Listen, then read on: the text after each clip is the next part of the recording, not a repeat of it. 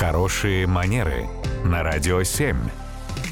Татьяна, доброе утро. Доброе утро. Татьяна, доброе утро. Вопрос от Елены. А, Допустимы ли все-таки голосовые сообщения? Не дурной ли это тон? Некоторое время назад э, прям яркие баталии были на этот счет, но все-таки с точки зрения этикета, есть ли какие-то данные? А, на самом деле голосовые сообщения, еще раз, сами по себе нейтральны. Вопрос только в том, когда мы их используем, как, при каких обстоятельствах и насколько они удобны обеим сторонам коммуникации.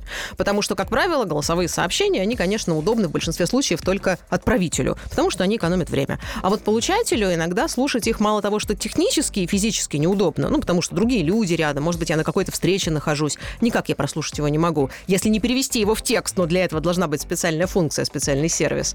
А другой момент, что иногда голосовые сообщения могут содержать очень много слов-паразитов, отвлечения от темы, то есть еще и слушать не только тяжело, но и долго, и это прям вот утомляет. Поэтому если мы заранее согласовали с другой стороной, не против ли другая сторона, если я пришлю вариант голосового сообщения, и те говорят «пожалуйста, пожалуйста», тогда у этикета никаких претензий к голосовым сообщениям нет. А еще важно предупредить, что если в этом голосовом сообщении есть важная информация, которая, получается, не зафиксирована на экране, то она, соответственно, может как влететь, так и улететь. Так, Не, не было ничего, да? А да, а все Спасибо, Татьяна.